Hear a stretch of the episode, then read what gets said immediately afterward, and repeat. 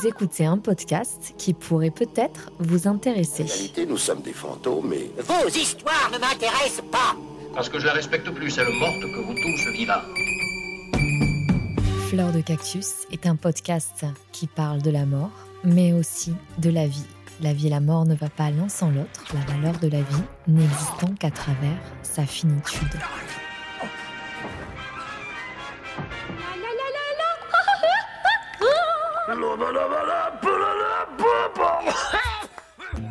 Comment l'acceptation de la mort pourrait nous permettre de mieux appréhender notre vie et plus précisément de transformer la façon dont on vit, dont on aime et dont on décide. Je suis Susanna Darcambel, créatrice de ce podcast, et je vous souhaite une très belle écoute. À chaque fois, je dis, et parce que c'est un cycle, la roue tourne.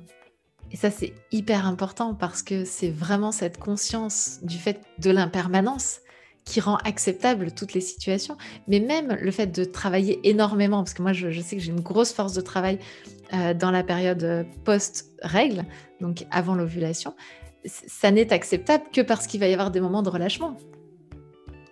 Donc même ces moments-là qu'on pourrait euh, placer dans notre société comme étant positifs, moi ça m'énerve qu'on ait mis du positif et du négatif, mais même ça, même par exemple le fait euh, quand je suis dans ma période d'ovulation de dire oui à ma fille à tout, euh, quand elle m'emmène faire les courses, je vais lui acheter n'importe quoi, de faire des gâteaux à toute la famille, de prendre soin de tout le monde, je suis hyper heureuse de ça, mais je suis hyper heureuse de ça parce qu'il y a d'autres moments où je vais pouvoir revenir à mon entreprise, revenir à autre chose, me ressourcer moi, etc. Gaëlle Baldassari est consultante en psychologie du cycle menstruel, coach, auteur et conférencière au service du leadership des femmes. Elle est fondatrice du mouvement Kiffe ton cycle pour que le cycle menstruel ne soit plus un sujet tabou, mais devienne un coach de vie qui permette aux femmes de vivre mieux et d'en tirer de la force au quotidien. Toi, tu as une vision du cycle menstruel comme un coach de vie que nous, les femmes, n'exploitons pas du tout. Voire même on le pirate, on nous a appris à le pirater. Là, vous devez sûrement vous demander pourquoi je l'ai invité dans ce podcast qui traite de la mort et du deuil. Quel rapport avec le cycle menstruel Vous allez comprendre. en fait, c'est un coach de vie ou un chef de projet. En fait, c'est coach de vie en, France en plus, en francophonie, c'est pas forcément très compris. Mais tu vois, quand je te parle d'un chef de projet, ça va être un peu plus compris. C'est, il va nous permettre de passer par un processus idéal de gestion de projet. Il va nous permettre de de faire toutes les étapes d'une gestion de projet très naturellement et à peu près une fois par mois, ce qui fait qu'à la fin de l'année, on en a à peu près 12. Euh, et, c'est en ça qu'il est, qu'il est aidant. En fait, il va nous supporter pour nous, nous proposer de passer par les bonnes étapes. Et les bonnes étapes, si je les résume rapidement, c'est euh, une phase de, de, repos, de ressourcement pour prendre de l'énergie, une phase de mise en action, euh, une phase de communication sur ce qu'on a mis en action, Ensuite, une phase d'audit pour voir ce qui ne va pas. De nouveau, ressourcement, prise de décision, mise en action, communication, audit. Tu vois bien que quand je le dis comme ça d'un seul coup, ça semble assez évident que c'est très terre à terre. Voilà, c'est pratico-pratique et c'est vraiment très terre à terre. Et ce qui est dingue, c'est qu'on nous a appris depuis qu'on est toute petite euh, bien avant même d'être cyclique, à considérer que euh, une femme qui se repose, euh, qui se retire du monde, est une feignante, qui n'est pas une bonne mère, qui n'est pas une bonne femme. voilà. et on nous a appris aussi que une femme qui, qui, regarde ce qui ne va pas est hystérique, chiante voilà, relou, tout ce que tu veux, tu mets tous les mots que tu veux dessus, mais en fait, c'est très violent. Et donc, on a appris à surtout éviter en tout cas, on s'aime pas dans ces phases-là et on évite autant que possible d'y passer. Et quand on y, quand on y arrive, quand euh, on est acculé par notre corps à, passer par ces étapes-là, bah on les fait en force contre nous-mêmes avec beaucoup de culpabilité et c'est hyper violent. Alors que si on était réconcilié avec toutes ces parties de nous, eh bien, ça serait notre chef de projet interne, voilà, qui nous permet d'aller sur, de, monter des projets qui touchent la lune, les étoiles et tout ce qu'on veut, quoi. C'est très joliment dit et c'est euh, ça fait tellement du bien. Depuis tout à l'heure, je hoche la tête depuis tout à l'heure que tu parles et c'est tellement euh, vrai tout ce que tu dis et c'est tellement aussi réconfortant parce que c'est vrai que toutes les femmes, on passe par ces phases de doute où on vit seul avec ses règles, où on passe du temps aussi à prendre sur soi parce que on vit avec nos règles au travail, on vit avec nos règles au boulot, on vit avec nos règles en soirée. Et en fait, euh, parfois, ou avec le cycle menstruel de manière générale, parce qu'on va voir que toutes les phases en fait ne se résument pas qu'aux règles. Et, euh, et, en fait, là où je veux en venir, c'est que depuis notre adolescence commencée donc au collège, on nous saurine que le seul moyen de vivre mieux son cycle menstruel, c'est la pilule. Pour ne pas tomber enceinte, c'est la pilule. Le seul moyen pour réguler ses règles, c'est la pilule. Pour ne plus avoir mal pendant les règles, c'est la pilule. Euh, bref, tout tourne autour de la pilule. Que penses-tu de notre rapport à la contraception? Alors, euh, moi, je pense qu'il est complètement euh, détérioré. Il y a un vrai gros, énorme problème. La pilule, déjà, je vais poser ça ici. Elle a une seule autorisation de mise sur le marché, c'est la contraception. Ça veut dire que la pilule pour les boutons, la pilule pour les douleurs, la pilule pour réguler le cycle, le truc le plus aberrant du monde, hein, j'ai encore fait un post où je m'énervais un peu ce week-end dessus, c'est déjà un, les médecins n'ont même pas le droit de la prescrire pour ça. Mmh. C'est-à-dire qu'on pourrait, potentiellement, s'il se passe un truc, s'il y a un problème, on pourrait les attaquer en leur disant, mais vous avez utilisé un médicament pour une, quelque chose où il n'y avait pas d'autorisation de mise sur le marché pour ça. Donc déjà, ça, c'est la première chose. La seule raison pour laquelle on devrait prendre la pilule si on la prend, c'est parce que c'est la contraception qui nous convient. Toutes les autres raisons sont des raisons fausses et qui sont induites par euh, les médecins qui les proposent, parce que quand on va voir un médecin parce qu'on a de l'acné, on ne vient pas voir un médecin pour demander la pilule. Et le médecin devrait nous accompagner pour régler ce problème d'acné. Et la pilule ne règle pas le problème d'acné, voire pour aller jusqu'au bout des choses, peut l'empirer gravement, c'est-à-dire l'améliorer soi-disant quand on prend la pilule et au moment où on arrête, notamment parce qu'on veut un enfant, se retrouver avec une acné invalidante. Et je connais des personnes qui ont euh, reculé le projet d'enfant parce que cette acné qu'elle vivait était insupportable. Donc ce genre de choses, moi je trouve ça terrible. Réguler le cycle avec la pilule. On en parle, c'est n'importe quoi. Il n'y a pas pire pour déréguler un cycle que la pilule. Oui, on va avoir des saignements tous les 28 jours quand on prend notre pilule, donc ça va nous donner l'illusion que le cycle est régulé. C'est complètement faux, le cycle est bloqué et la pilule ne fait que cacher un problème. En fait, le cycle, c'est notre chef de projet, mais c'est aussi notre lanceur d'alerte. Notre cycle, il nous dit si on va bien ou si on va pas bien. On l'a bien vu là pendant le premier confinement. Euh, il y a eu des, variations énormes de cycle, des femmes qui ont leur cycle qui s'est arrêté, d'autres qui s'est raccourci, etc. Parce que bah, émotionnellement, on était toutes chahutées. Et donc, c'est un lanceur d'alerte. C'est ce qui nous dit ça va bien, ça va pas bien. C'est ce qui nous dit je suis en carence, je suis pas en carence, je me sens bien dans ma vie. En gros, c'est lui qui nous dit je me sens prêt. Enfin, ton corps est ok pour accueillir la vie. Et donc, s'il est dérégulé, si il est douloureux, s'il y a des problèmes avec le cycle, c'est une alerte pour nous dire il y a un truc qui va pas. C'est le révélateur de notre euh, santé, quoi. Ah mais complètement, complètement. Moi j'ai un cycle très variable, euh, mmh donc pas du tout euh, linéaire. Et je peux clairement raccrocher ça au moment où j'ai déliré au niveau de la nourriture, au moment où je suis très fatiguée, au moment et, et, tout ça me permet de voir. Donc se dire je vais prendre la pilule pour réguler, ça va planquer les, symptômes, mmh mais le problème sous-jacent que notre cycle est en train de nous révéler, il est planqué en même temps et il est toujours là.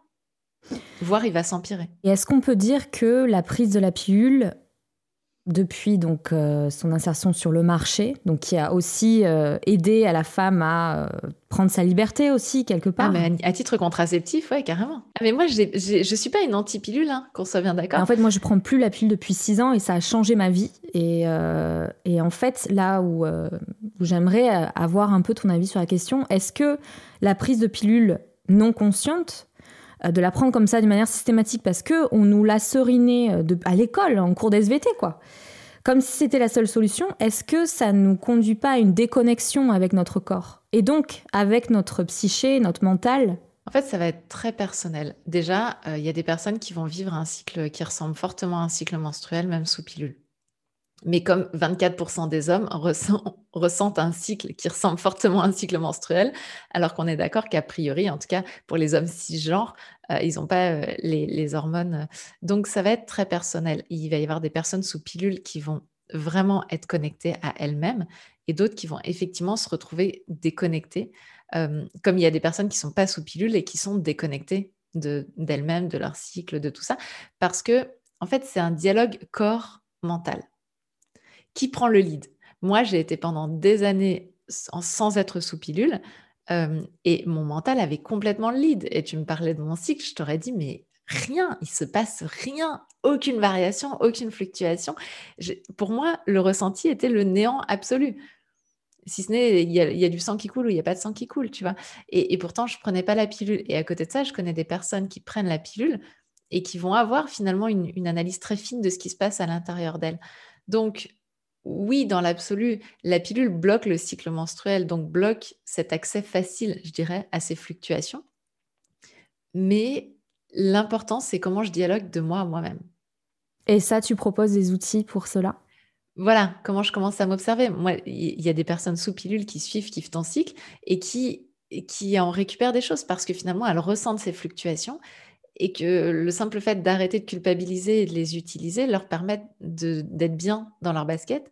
Et, encore une fois, à côté de ça, il y a des personnes que je connais, euh, dont, j'étais une ancienne, qui, ont complètement nié le cycle menstruel, même sans pilule. Donc, euh, c'est là où c'est intéressant. Pour moi, il n'y a pas de, dogme, il n'y a pas de situation idéale. Si la pilule, c'est le meilleur moyen de contraception pour soi, s'il nous libère d'un poids et s'il nous permet de nous sentir bien et qu'on n'a pas les effets secondaires euh, problématiques, hey, go Enfin, moi, j'ai pas de problème avec ça.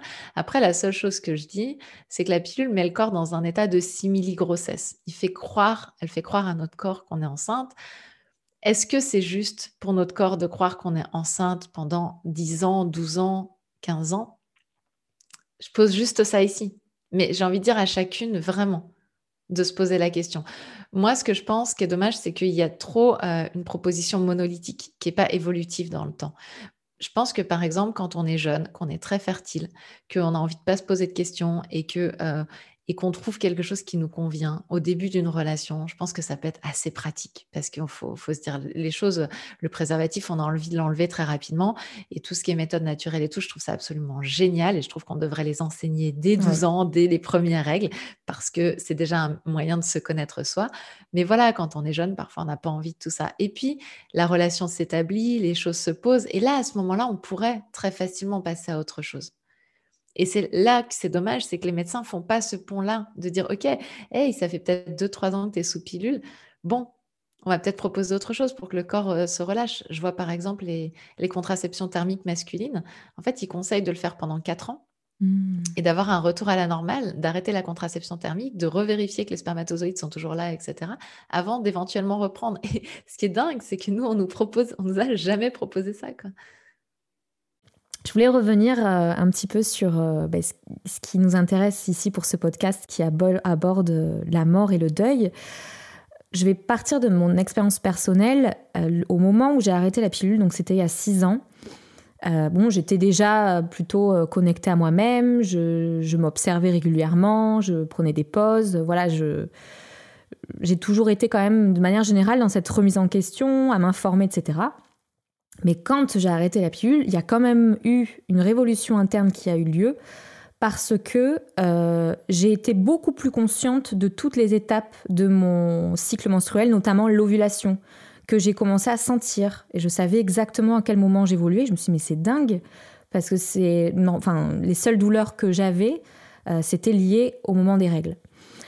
Et donc, euh, c'est à ce moment-là aussi que j'ai pris conscience que psychologiquement, j'avais aussi des phases qui correspondaient euh, à ces phases du cycle menstruel. Ces phases émotionnelles étaient liées à ces phases euh, du cycle menstruel.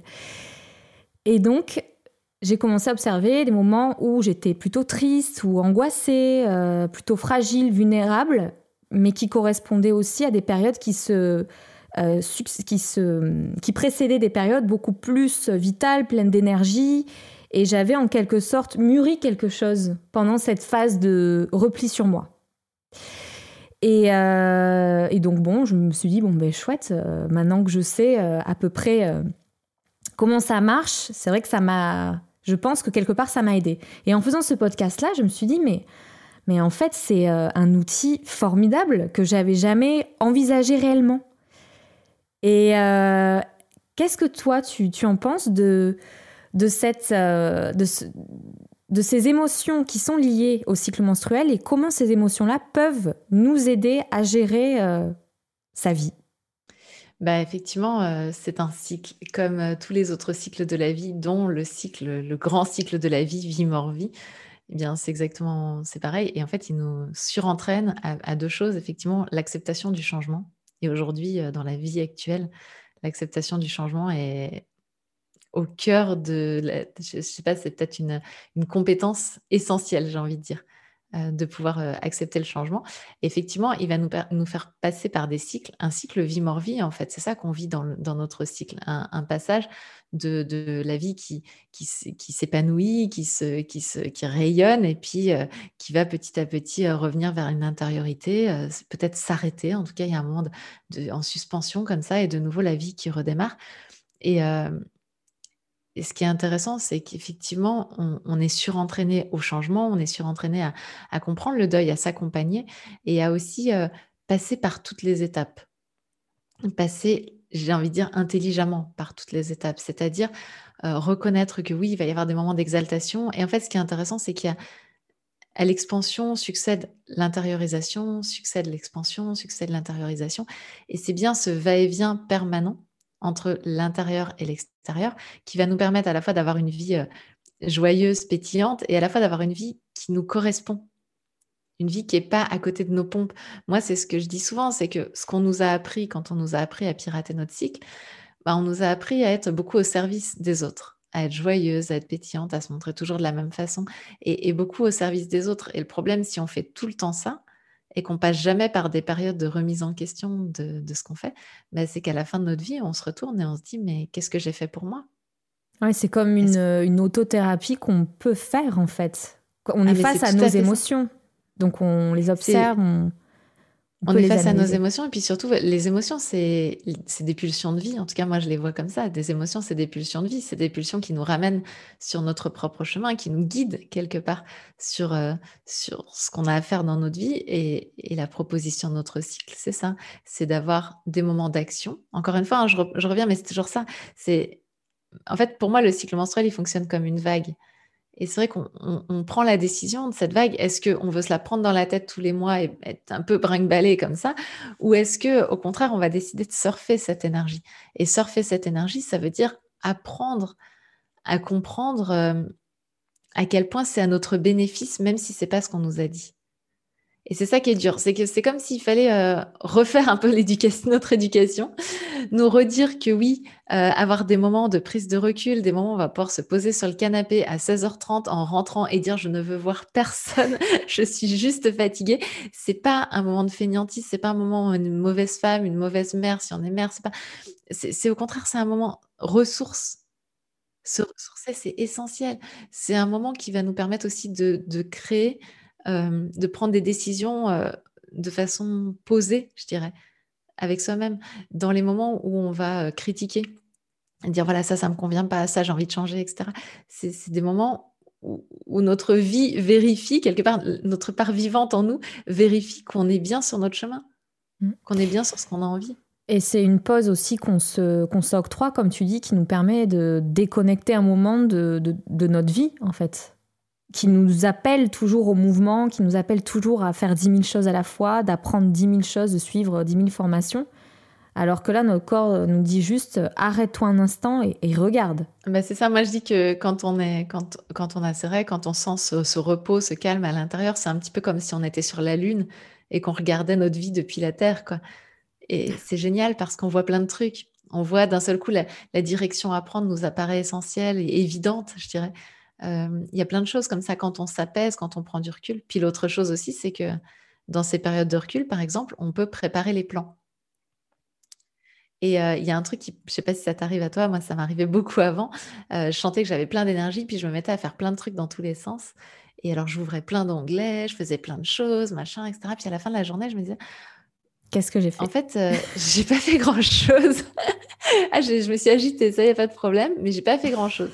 Et euh, ce que j'ai compris, c'est que ça, c'est quand on a plein d'énergie, euh, mais qu'on n'a pas préparé les plans. Hmm. Les plans, on les prépare dans la zone où justement, on n'a pas beaucoup d'énergie. Justement, on est sur son canapé en train d'écrire ses to-do list, en train de dire, bah voilà, je vais faire ça dans cet ordre-là, etc. Et si ça, c'est bien fait, au moment où il y a de l'énergie, waouh, c'est génial, j'ai plus qu'à suivre la liste. Le problème, c'est qu'on nous a appris à pirater ça et donc, ces zones de recul qui nous permettent de préparer les plans, qui nous permettent de nous ressourcer, ne sont pas là. Donc, en fait, on se ressource pas. Donc quand l'énergie remonte, elle est là, elle nous agite, mais elle est pas, on n'a pas énormément d'énergie parce qu'on est fatigué. Beaucoup d'entre nous sont dans une fatigue chronique. Hein. Donc euh, bah, ce temps de repos aurait pu permettre de recharger les batteries et de faire les plans pour que au moment où l'énergie remonte, on ait une vraie énergie et qu'en plus on ait le plan qui soit fait. Allez hop, je fais les choses, tu vois. C'est marrant, tu as une vision hyper euh, entrepreneuriale et très pratique en fait du cycle menstruel et je trouve ça, euh, je trouve ça génial. C'est tellement concret, tellement parlant. Et euh, en fait, cette période donc de, de pause que l'on peut s'octroyer correspond au moment des règles? Alors oui, alors oui, euh, on va dire d'un point de vue du cocktail hormonal, c'est-à-dire que toutes les hormones, donc progestérone et oestrogène, qui sont les deux hormones qui vont euh, nous agiter différemment, mais qui vont nous agiter quand même, euh, sont au plus bas au moment des règles. Et donc au niveau du cocktail hormonal, on a effectivement le cocktail idéal pour que tout s'apaise.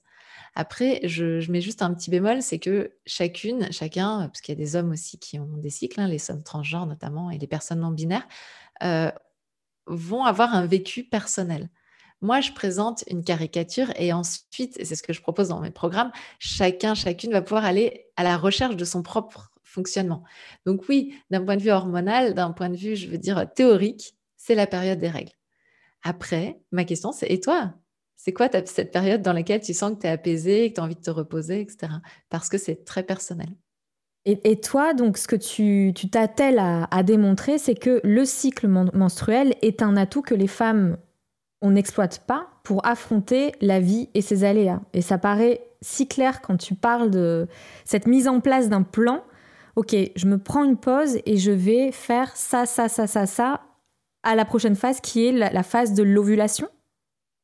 La phase de remontée d'énergie avant l'ovulation. À l'ovulation, on est plutôt encline à, s'apaiser euh, au niveau de l'action et plutôt euh, à aller vers la communication. En fait, euh, au moment de l'ovulation, on a un petit pic de testostérone qui va augmenter notre confiance en nous et qui va nous permettre euh, bah, d'avoir envie d'aller vers le monde, de se sentir plus en confiance pour aller vers le monde. Donc, c'est plutôt un moment de communication. D'accord. Et donc, c'est une dimension introspective que nous, que nous offrent les règles, finalement. Les règles qu'on essaie à tout prix, en plus de d'éviter, de pas vivre. On en a marre, ça saigne, ça fait mal et, et pourtant, c'est là. Là, et ça nous permet effectivement de nous entraîner. En fait, le, cycle nous propose de passer par une phase de deuil tous les mois. Parce que le corps est en deuil. Même si nous, on ne veut pas d'enfants, moi c'est mon cas, aujourd'hui je ne veux pas d'enfants, j'ai même fait ligature des trompes, donc j'en veux vraiment pas. Mais, mais malgré tout, j'accueille le fait que mes cellules, tout mon corps, dont le projet était d'aboutir à une grossesse, au moment où il réalise qu'il n'y a pas de grossesse, tout mon corps est en deuil toutes mes cellules sont en deuil. Et, quelque part, c'est l'énergie dans laquelle il me propose d'être, une énergie du deuil. Alors, moi, à titre personnel, comme je te le dis, j'ai pas envie d'avoir d'enfant, donc c'est pas le deuil d'un enfant que je fais à ce moment-là. Mais c'est un petit peu le lâcher prise, l'abandon, le deuil de, tous les projets qui sont en cours, de tout ce qui se met en place dans ma vie, de toutes peut-être des amitiés qui se sont arrêtées pendant le cycle. En fait, c'est comme si c'était un petit moment de reset. Euh, quelques jours comme ça dans lesquels je vais pouvoir pleurer tous ceux dont je dois me défaire pour pouvoir continuer à avancer. Et pleurer vraiment, en tout cas moi je fais partie de ces femmes qui pleurent vraiment, chacune est différente après, mais moi je fais vraiment partie de celles qui, voilà, qui ont parfois sur certains cycles ce, besoin, cette envie de pleurer, de lâcher. Et, euh, et ce qui est génial, c'est que ça nous permet, voilà, comme, comme le fait un, un reset, de revenir avec, en allant mieux après mais ça veut dire accepter de se laisser tomber, glisser dans ce deuil, dans cette sensation pas confortable. Moi, je parle souvent, je fais, l'éloge de l'inconfort parce que pour moi, l'inconfort, c'est une, utopie d'avoir voulu nous faire penser qu'il suffisait de consommer pour, euh, être dans le confortable. Euh, l'inconfort, c'est avant tout quelque chose qui fait partie du processus. Et, euh, et, pour moi, on est entraîné chaque mois à se, à se glisser dans cet inconfort, à descendre dedans, à dire voilà, peut-être des douleurs physiques, des sensations pas confortables, peut-être que je suis pas au niveau de mes capacités que je voudrais, peut-être que, j'ai envie de pleurer pour un rien alors que je suis censée faire autre chose, peut-être que... Et tout ça, oui, être inconfortable. Et en même temps, c'est un entraînement de folie, mais comme un entraînement de commando, à être capable de renaître chaque mois. de, surmonter les pires épreuves, d'accepter de descendre, de glisser dans cet inconfort pour remonter derrière. Et tu vois, voilà, à la mort de mon grand-père, ben, je, l'ai vraiment senti ça parce que c'était en toute conscience. Et j'ai vraiment senti que puisque je me laissais glisser très, très, très fort dans cette souffrance, dans cette douleur, dans, cette, dans ce repli aussi sur moi, dans ce besoin d'être toute seule, je mettais ma musique, je mettais, vraiment, je fermais tout. Et comme j'ai laissé tout ça glisser très, très fort, ben finalement, je suis revenue au monde assez rapidement, en fait. Mmh. C'est hyper intéressant ce que tu dis quand tu parles justement de la mort de ton grand-père et comment en fait le cycle menstruel dont tu as fait un atout dans ta vie de tous les jours, comment ça t'a permis d'entraîner l'esprit. Et en fait, l'entraînement de l'esprit, c'est au cœur de la méditation bouddhique, du yoga, euh, aussi de la thérapie, quand tu suis une thérapie avec, euh, avec un psy. Et euh, pour travailler donc cette résilience, je trouve ça dingue en fait que que t'en sois arrivé de manière aussi euh, euh, lumineuse et de, de, manière aussi concrète en fait de voir le cycle menstruel comme cette force-là. Et c'est vrai que dans la société dans laquelle on vit, donc la société occidentale, mais bon aussi orientale, les règles partout. autant le rapport à la mort est différent d'un pays à un autre, mais le rapport aux règles et euh, reste très négatif, c'est sale, euh, c'est impur, euh, c'est pas du tout valorisant. Et toi, tu en fais une arme de commando, comme tu dis, et qui est magique pour les femmes. Donc, merci pour, pour tout ce, boulot que tu fais et ce travail de, de prise de conscience que tu, tu fais autour de toi. Bah merci, merci aussi de le propager. Mais c'est vrai que ce qui est fou, c'est qu'on a vraiment ce, ce trésor au fond de nous, ce trésor qui nous permet d'être surentraîné au mmh, mmh, mmh, changement, ce trésor qui nous permet d'accepter la vie comme la mort. Et, en tant que, personne menstruée, on a cette possibilité de donner la vie. Et quand on donne la vie, on donne la mort aussi. Et l'accepter, le, regarder en face. Euh, moi, j'ai dû le regarder en face quand je suis devenue maman. Et je peux dire que ça m'a fait très, très mal, vraiment. Et, en même temps, voilà, j'ai eu cette confiance dans le fait que mon corps m'avait donné tous les outils pour dépasser ces choses-là, pour avancer, pour euh, pouvoir reconstruire chaque mois. À chaque cycle, j'ai la chance de pouvoir choisir quelque part mon destin, choisir dans quelle direction je vais, qu'est-ce que j'abandonne, qu'est-ce que je laisse derrière moi, qu'est-ce que je modifie. Et ce choix-là, il a été piraté par un processus d'éducation euh, mmh. que je trouve aberrant parce qu'il sert effectivement plus la consommation que l'humain.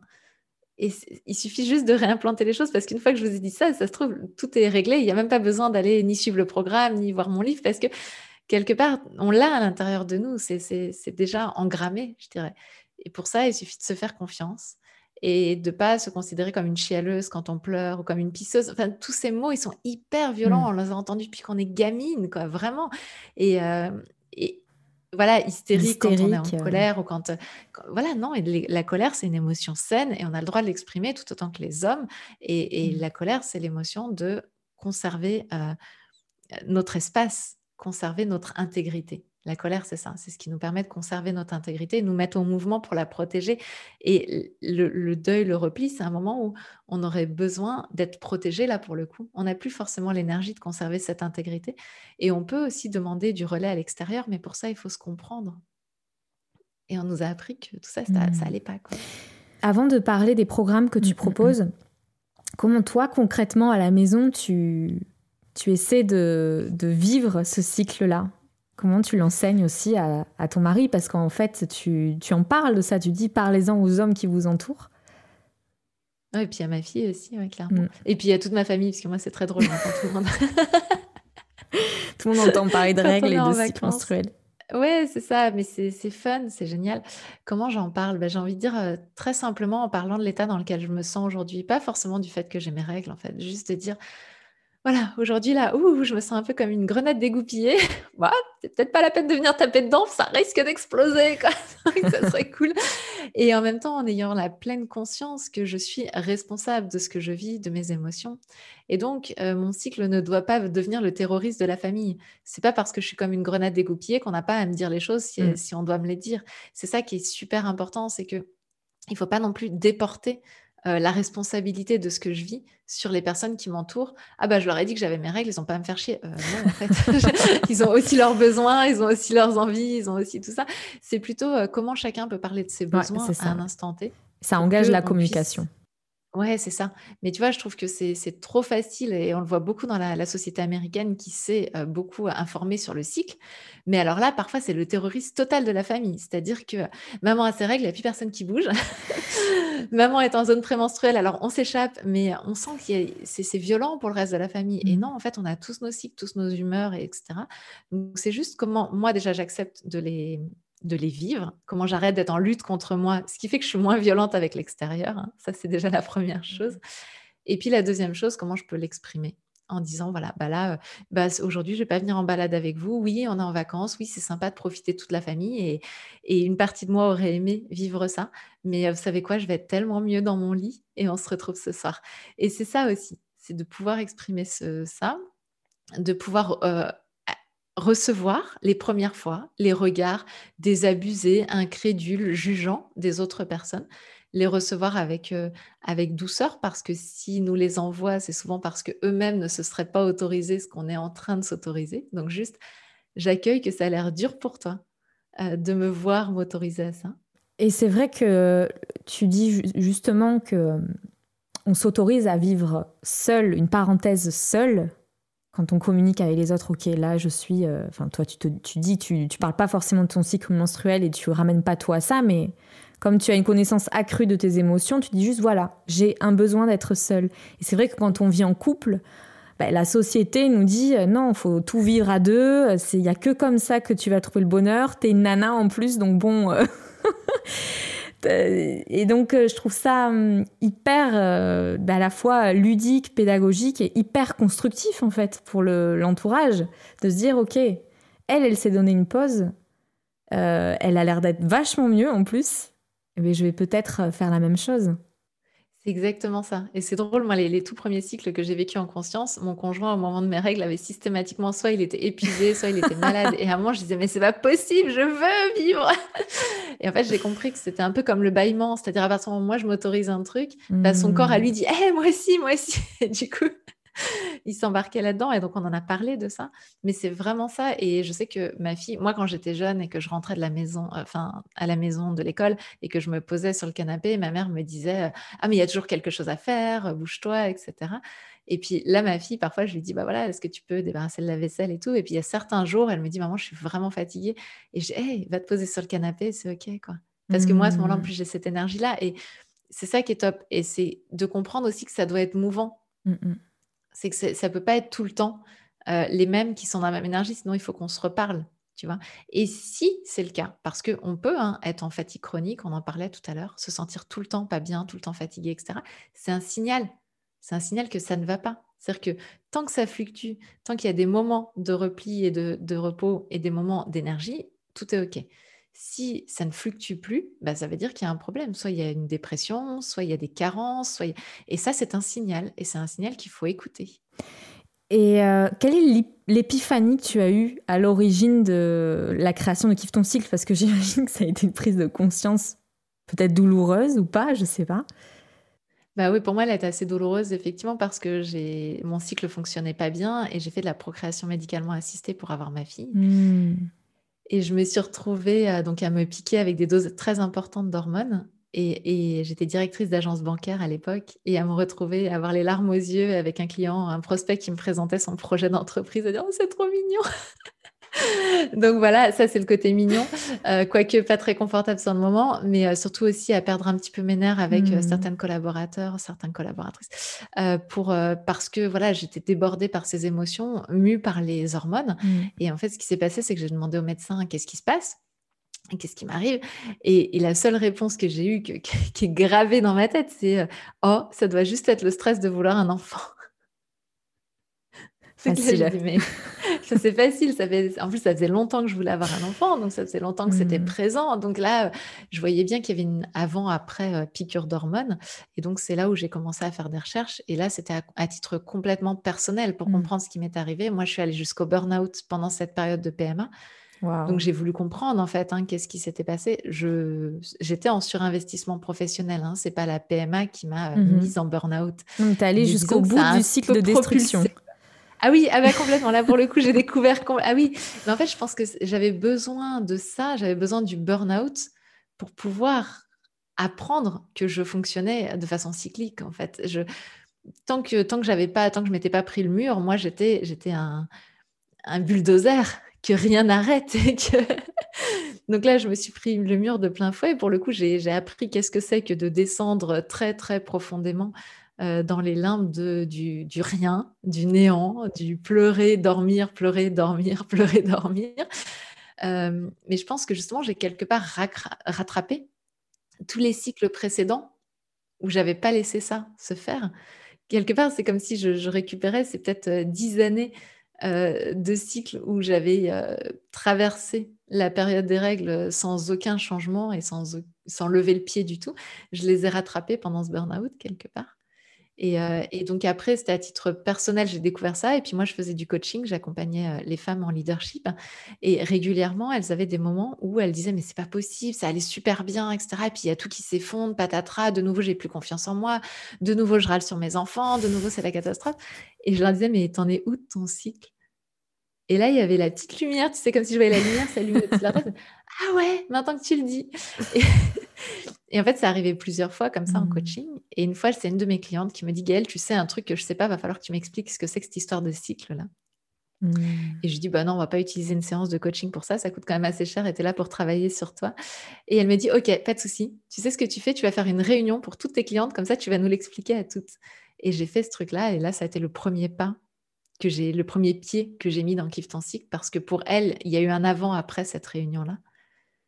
Et donc, bah, petit à petit, j'ai intégré de plus en plus le cycle dans mes transmissions. J'ai euh, contacté des chercheurs, ce que j'avais déjà commencé à faire avant à titre personnel, pour savoir concrètement comment ça fonctionnait et tout. Et puis voilà, j'ai continué mes recherches. C'est dingue. Donc, euh, d'une crise euh, existentielle, en fait, une chose magnifique en est sortie. bah, c'est ça. Hein en quoi consistent d'ailleurs ces programmes que tu proposes? Parce que tu, tu, proposes différents programmes. Il y en a pour les femmes et aussi pour des jeunes femmes. J'imagine avec des outils même différents. les jeunes filles, même parce que c'est à partir de 10 ans, donc euh, pour moi, ah oui. pas encore forcément des. Ah, c'est bien, génial, je savais pas. voilà, le premier programme, il est, il est conseillé à partir de 10 ans, mais il y a même des petites filles de 9 ans euh, qui l'ont fait avec leur sœur, par exemple, etc., et qui ont adoré. Parce que ma fille, aujourd'hui, à 7 ans, elle pourrait tout à fait entendre ce qui est dedans, quoi. C'est pas. Euh, hmm. c'est 10 ans parce que c'est le moment où c'est intéressant de commencer à, à s'y intéresser. Et qu'est-ce que tu leur dis? Qu'est-ce que tu leur Et donc, c'est pour les, jeunes filles de 10 à 17 ans, ça s'appelle Kiffe tes premières règles. Et euh, ce que mmh. je leur enseigne, c'est qu'est-ce qui se passe? Qu'est-ce qui se passe dans leur corps, mais vraiment d'un point de vue pratico-pratique. La couleur des règles, truc tout con. Le nombre de femmes qui ont paniqué en voyant que ça devenait euh, marron, noir, pendant des années, des années, jusqu'à ce qu'à un moment, elles en discutent avec leurs copines et qu'elles disent Ah, mais toi aussi, ah bon, et c'est pas, c'est pas normal, tu vois. Et, et, tu vois, je, je veux plus de ça. Je veux plus qu'il y ait hmm. des femmes qui pensent ça. Moi, j'ai cru pendant des années que j'avais une mycose à chaque fois à cause de, du, du changement de ma glaire cervicale qui devenait un peu pâteuse. Et comme on m'avait dit qu'on n'était rien censé avoir, j'étais sûre que j'avais un truc hyper honteux. Mais comme ça passait, je n'allais pas voir le médecin et je suis restée pendant des années avec ça. En pensant que c'était un problème. Exactement. Alors que c'était le meilleur moyen de savoir si mon cycle était en santé que de connaître cette glaire cervicale. Donc, je leur apprends ça. Je leur apprends la glaire cervicale, la couleur du sang, les différentes protections périodiques, comment on peut faire des mix de protection plutôt que d'être dans la team tampon ou la team serviette. Qu'est-ce qu'on peut faire pour soi? Comment on fait pour se respecter à travers ça? Qu'est-ce qui se passe, tu vois, de façon euh, très pragmatique? Je ne l'ai pas là, mais ouais, qu'est-ce qui... En fait, je leur présente un petit bassin pour leur montrer comment ça se passe à l'intérieur. Où est placé l'utérus? Qu'est-ce qui fait que bah, parfois ça peut appuyer sur la vessie, que ça peut être inconfortable, parfois ça peut appuyer aussi sur le, sur le rectum. Enfin, en fait, tout ce qu'on ne nous apprend pas en cours d'SVT. Euh. non, mais je me dis, j'étais à la préhistoire, quoi. c'est vraiment ça, c'est comprendre la taille aussi que fait l'utérus, c'est comprendre. C'est un super cadeau. Dans ce qui se passe et euh, c'est ludique parce qu'à chaque fois c'est des petites vidéos de 5 minutes, c'est pas un cours. Voilà, j'ai pas envie de refaire un énième cours de SVT. En fait, moi, ce que j'ai compris, tu vois, c'est drôle, c'est que mes cours de SVT, je les ai retrouvés. Moi, j'étais passionnée de biologie quand j'étais jeune. Et j'ai retrouvé mes cours de biologie et tout était dedans Mais tout, les changements de température, la glaire cervicale, tout était dedans. Et je me suis dit, mais qu'est-ce qui fait que j'ai jamais connecté Mm. entre ce que j'apprenais et moi? Et j'ai compris que la raison pour laquelle j'avais jamais connecté, c'est qu'on m'a jamais parlé de moi. On Mm. m'a fait un cours théorique. Donc voilà, moi, les jeunes filles, je leur parle d'elles, de ce qu'elles vivent, euh, de comment gérer les douleurs, de pourquoi c'est normal, qu'est-ce qui n'est pas normal aussi. À quel moment il faut se faire accompagner, comment on peut faire tous les petits tips pour gérer les douleurs. Euh, voilà, leur expliquer aussi que les deux premières années de règles, euh, elles peuvent être plus douloureuses et que ça ne veut pas dire que ça va être comme ça toute leur vie. Parce que le corps se met en marche, leur explique les hormones, le- les muscles, etc. Enfin voilà, toute cette compréhension de ce qui se passe. Et donc, avec les jeunes filles, je ne vais pas dans l'explication, tout à la fin, je leur parle du cycle. Mais mon but est qu'elles expérimentent le vécu du cycle, Mm. tout en étant apaisées avec ce qui se passe, toutes seules, avant de commencer à avoir des informations, entre guillemets, euh, théoriques, mentales sur leur cycle. Moi, j'ai envie qu'elles l'expérimentent. Donc, voilà, je leur donne des éléments, mais je vais pas vraiment sur la psychologie du cycle encore avec les jeunes. Et c'est cette et je crois en fait, euh, comme tu disais, ce manque de connexion, parce que c'est vrai que maintenant que tu le dis, on a appris le changement de température, etc., les différentes phases du cycle, mais c'était très réduit en fait à l'aspect sexuel et reproductif. Et quand tu as 13 ans, tu, déjà tu, tu penses vaguement à faire l'amour et encore ça te paraît quelque chose de hyper loin quoi. Enfin, 12-13 ans, tu as, à peine tes règles, tu débutes dans cette vie-là. Et donc c'est réduit en fait au coït quoi. Alors que euh, et, et on nous dit prenez la pilule. Genre les filles ah non mais euh, tombez pas enceinte quoi. Mais ce qui est complètement dingue, c'est que la date des premières règles, en moyenne, c'est Mhm. 12 ans. La Mhm. date du premier rapport, Ouais. en moyenne, c'est 17 ans. Mhm. On a 5 ans pendant lesquels on pourrait permettre aux jeunes filles, aux jeunes hommes d'ailleurs, hein, pareil, on est dans les mêmes choses, mais en tout cas aux jeunes, tous, tous autant qu'ils sont, de se comprendre, de se connaître, d'apprendre à détecter leur ovulation, par exemple, d'apprendre à repérer qu'est-ce qui est normal, qu'est-ce qui est pas normal, etc. Se, se connaître, 5 ans, c'est énorme. Et aujourd'hui, on pirate ça parce qu'effectivement, dès qu'une jeune fille a ses règles, tout de suite, on se dit Oh mon Dieu, elle peut tomber enceinte. Ouais. Mais, mais elle y pense pas encore. Mhm. Par contre, s'observer, se comprendre, découvrir la magie. Enfin, moi, à, à 30 ans passés, quand j'ai compris que je pouvais savoir quand est-ce que j'ovulais, Mm. j'ai eu l'impression d'un empuissancement, comme disent les, les Canadiens, absolument énorme. Et on peut offrir ça à nos jeunes. Ouais. Et sans passer, enfin, la pilule, bien sûr que ça peut, c'est pratique. Mais finalement, d'être connecté aussi à, à ces phases-là, enfin, tu disais qu'il y avait des femmes qui arrivaient à se connecter à ces différentes phases en prenant la pilule. Mais bon, je, je sais pas, je, je compare avec ma situation, ça a été une révélation de me dire, ok, Ah à oui, tel moment, l'ovulation, euh, je, je sais où elle est, donc je, je sais comment faire, quoi. Oui, c'est quand même souvent ça. Et puis de se comprendre dans ces fluctuations, encore une fois, dans ces... Voilà, savoir qu'un choc émotionnel peut euh, avoir des influences sur notre cycle, tout ça, c'est hyper important de savoir. Donc c'est ça le programme. Voilà, pour les jeunes filles, c'est qu'elles comprennent ce qui se passe, qu'elles comprennent comment c'est fait à l'intérieur, parce que ça, c'est dingue, mais souvent, euh, voilà, on nous l'a présenté en cours, mais très déconnecté de nous-mêmes, et, et qu'elles savent ce qui est normal, ce qui n'est pas normal, et, et, et en contrepartie aussi, quand est-ce qu'il faut aller voir un médecin? Mm. Parce que c'est ça qui est important aussi. Et puis, je parle de petites choses comme, euh, voilà, la sororité. Et les filles, même si vous aimez pas entre vous, s'il y a une nana qui a une tâche, euh, allez la voir. donnez-lui- Enfin, voilà.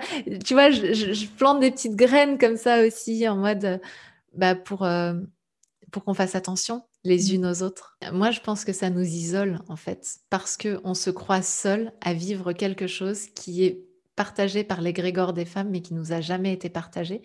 Et on croit que ce qu'on vit est honteux et qu'il faut le cacher. Moi, je pensais que si les gens savaient ce qui, me passait dans ce qui se passait dans ma tête, tout le monde me, me dégagerait en trouvant que je suis folle. Et il y a plein de femmes qui m'ont témoigné de ça. Et le problème, c'est que ça, ça nous isole les unes des autres.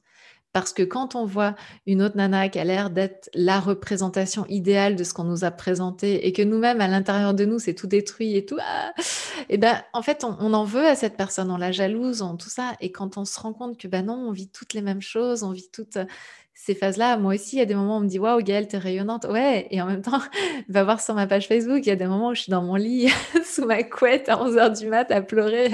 Et, c'est ça qui est intéressant. C'est, en fait, on nous a coupé des autres femmes aussi en nous coupant de cette réalité, en nous disant tout ce que tu vis, tu dois le vivre sans que personne le voit. Alors, ben, on se met à jalouser toutes celles dont on a l'impression, jalouser ou détester d'ailleurs, toutes celles dont on a l'impression qu'elles y arrivent mieux que nous. Et, et ce qui est dingue, c'est de réaliser que bah, on vit toute la même chose, mais c'est clair, je suis la première à avoir moins envie de me prendre en photo, moins envie de me mettre sur Insta euh, dans les périodes où j'ai un énorme bouton qui a poussé, où euh, je suis fatiguée et j'ai des cernes. Alors, bah, comme c'est un cycle et que ça revient régulièrement, c'est vrai que finalement, il y a des moments où je vais publier beaucoup plus et où on va se dire Ah, elle est pétillante, elle est joyeuse et tout. Ouais, mais c'est sûr que j'ai envie de me montrer plus quand je suis comme ça que quand je vais pas bien. Et on est toutes pareilles, sauf que les réseaux sociaux, euh, la façon dont on vit aujourd'hui, le maquillage aussi à outrance, etc., fait qu'on a, on a tout pour masquer ça et qu'on se retrouve toutes, chacune chez nous, dans notre salle de bain, toute seule, avec ces moments down. Alors que si on se rend compte, et moi c'est ce que je m'évertue à faire hein, dans Kiffe ton cycle, qu'on a toutes des moments up et des moments down et que les deux font partie de la vie, eh bien on, on se reconnecte avec toutes les personnes qui nous entourent et notamment toutes les femmes. Et tu proposes donc des programmes dédiés aux femmes pour le coup pour voilà, vivre. Que je euh, conseille à partir de 17 ans. D'accord. Et là, l'idée, ça va être, un, de comprendre les différentes phases du cycle, les différents cocktails hormonaux, comment les hormones agissent sur nous, etc. Pareil, c'est pas un cours, hein. c'est des petites vidéos de 5 minutes à chaque fois, c'est tranquille, c'est cool, c'est fun, il y a des petits, euh, il y a Uti euh, qui apparaît derrière, enfin voilà, il y a plein de choses comme ça. Uti, c'est mon petit utérus en, peluche. que l'on voit derrière toi. voilà, tout à fait. Et, et, en fait, ce sont des, courtes vidéos. L'idée, ça va être de comprendre d'abord ce qui se passe, ensuite de comprendre quoi observer et comment s'observer, parce que c'est bien facile de dire euh, faut s'observer, mais j'observe quoi? Donc voilà, comment s'observer, quoi observer. Et puis petit à petit, ça va être de réaliser toutes les ressources que j'ai dans chaque phase. C'est-à-dire comprendre euh, que, par exemple, quand j'ai mes règles, en fait, moi, mon idée, c'est qu'on peut tout faire à tout moment. Il n'y a pas un bon moment pour faire une chose, un bon moment pour faire autre chose, on peut tout faire. Par exemple, quand j'ai mes règles, on pourrait se dire c'est pas le bon moment pour monter sur scène. Sauf que moi, une de mes ressources quand j'ai mes règles, c'est que j'ai beaucoup moins le trac. Et comme je suis mmh. quelqu'un de très traqueuse, bah, finalement, ça m'apporte énormément. Une autre ressource, c'est que je vais parler plus posément, je vais moins mâcher mes mots. Donc voilà, j'ai des ressources pour tout dans toutes les phases. Et c'est d'apprendre comment chaque facette de nous est une ressource pour faire ce qu'on a besoin de faire à l'instant T. Et c'est ça que je propose dans le programme. Donc ça dure huit semaines. C'est huit semaines à la découverte de soi. Huit semaines pour prendre du temps, pour revenir se connecter à soi et comprendre qui on est. Et puis euh, au-delà des huit semaines, eh bien moi je fais un, un direct mensuel avec toutes les personnes qui ont fait le programme on se retrouve, on échange, on pose des questions. J'en faisais encore un hier soir, c'est vraiment fun parce que on creuse encore la matière, on va encore plus loin dans des mmh choses. Et, ça, c'est accessible à vie à toutes les personnes qui ont fait le programme. Donc, euh, on se retrouve tous les mois en plus. Et justement, est-ce que tu as une anecdote en particulier au sujet de changements radicaux qu'une femme euh, ou plusieurs femmes de tes groupes ont vécu suite à cette reconnexion au corps? Bah, les changements qui m'ont le plus surprise, on va dire, parce que je m'y attendais pas, en tout cas pas à ce point, ça a été euh, la relation à la douleur. Des femmes qui souffraient énormément, qui avaient vraiment très mal pendant leurs règles, euh, qui me posaient la question avant de faire le programme, est-ce que ça va m'aider? Je leur disais, honnêtement, je ne sais pas. Je vais pas, je, ne sais pas. Je, on agit sur la partie psychologique. Oui, la partie psychologique a un impact sur la douleur, mais c'est pas que dans la tête. Hein. À un moment, quand on a mal, on a vraiment mal dans le corps. Donc, faut être très honnête avec ce qui se passe. Et, euh, et en fait, ce que j'ai découvert, c'est qu'elle, elle tenait, comme elle s'anticipait le fait qu'elles allaient avoir de la douleur, elle tenait, tenait, tenait, tenait jusqu'au moment où le corps, donc elle faisait plein de trucs, elle s'était en action, jusqu'au moment où vraiment le corps les mettait sur le carreau. Et à partir du moment où elles ont suivi Kiffe ton cycle, où elles ont appris quelque part à danser avec ces vagues, à fluctuer au fur et à mesure, etc., elles ont arrêté de lâcher au dernier moment. Et le corps, du coup, avait plus besoin de hurler. Il suffisait qu'il chuchote Hey, ça va pas fort pour qu'elles acceptent de lâcher. Et donc, on s'est retrouvé euh, voilà, avec beaucoup de, personnes qui m'ont témoigné ça, que les douleurs du fait qu'elles lâchaient avant, qu'elles s'autorisaient à fluctuer, qu'elles arrêtaient de culpabiliser de ça, eh bien, les douleurs montaient beaucoup moins haut voire disparaissait pour certaines. Et là où je me suis dit, ouais, c'est énorme, mais, c'est juste parce que le corps, pourquoi il, crée la douleur? Pour nous dire, arrête, je peux plus.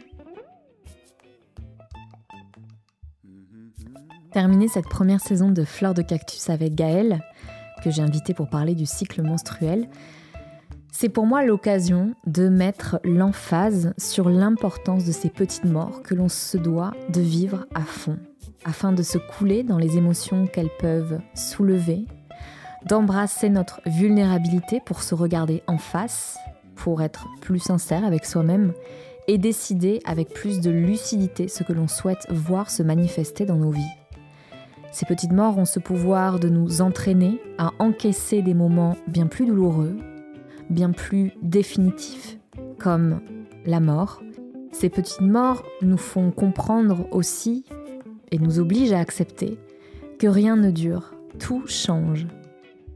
Accepter l'impermanence de l'existence, c'est surfer avec les cycles de la vie. Vous pouvez écouter Fleur de Cactus sur Apple Podcasts, Deezer, Spotify, Google Podcasts. Laissez un avis sur Apple Podcasts en lui laissant 5 étoiles au passage. Cela rendra Fleur de Cactus plus visible et donc plus accessible. Vous pouvez suivre toute l'actualité de Fleur de Cactus via mon compte Instagram, que vous retrouverez dans la barre d'infos associée à cet épisode.